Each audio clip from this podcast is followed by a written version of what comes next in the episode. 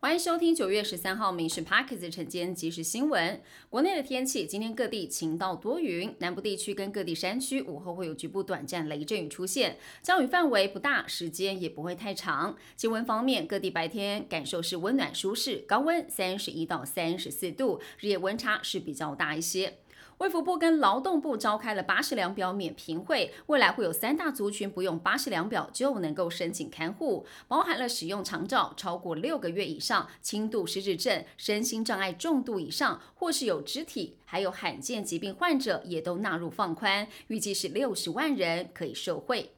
美国食品及药物管理局核准了辉瑞、BNT、莫德纳的最新一代 COVID-19 疫苗，作为加强针，供入秋之后全面来施打。两支新版回复为单价疫苗，可以应对今年的 SBB. 点一点五变异株。食药署今天召开会议，审查莫德纳最新一代的 SBB 疫苗紧急使用授权，预估最快九月最后一周，由六十五岁以上的民众优先来接种。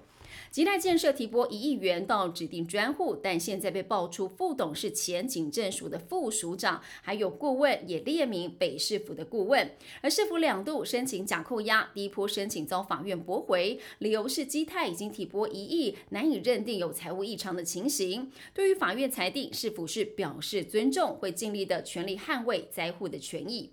航行高雄跟澎湖间的台华轮退役，改由历时两年打造的澎湖轮来接手，长将近是一百二十公尺，总吨位九千九百三十二吨，最大的载客数是六百人的轮船，可以同时承载四辆游览车以及八十二辆小客车。县长陈光复说，澎湖要发展交通是最重要的，也相信澎湖轮起航之后，将会力拼观光客一年可以超过一百二十五万人。尽管会、刑事警察局再度联手出击阻诈。刑事局将提供可疑账户名单给国营，在可疑账户还没有导致民众被骗之前，就可以超前部署，将账户提供银行来阻诈。银行工会预计最快在十月底前把相关名单发文给所有国营。即日前同一发票兑奖 App 大宕机，电子发票整合平台也传出无法登入，引发了民怨。财政部除了启动流量管制，这个月再增加排队机制应应。那么有待新平台扩大承载容量之后，就不会卡卡的。不过要等到明年才能够上线。财政部对此也打包票，强调整合平台跟发票兑奖 App 是分开的，不会影响到民众发票兑奖的权益。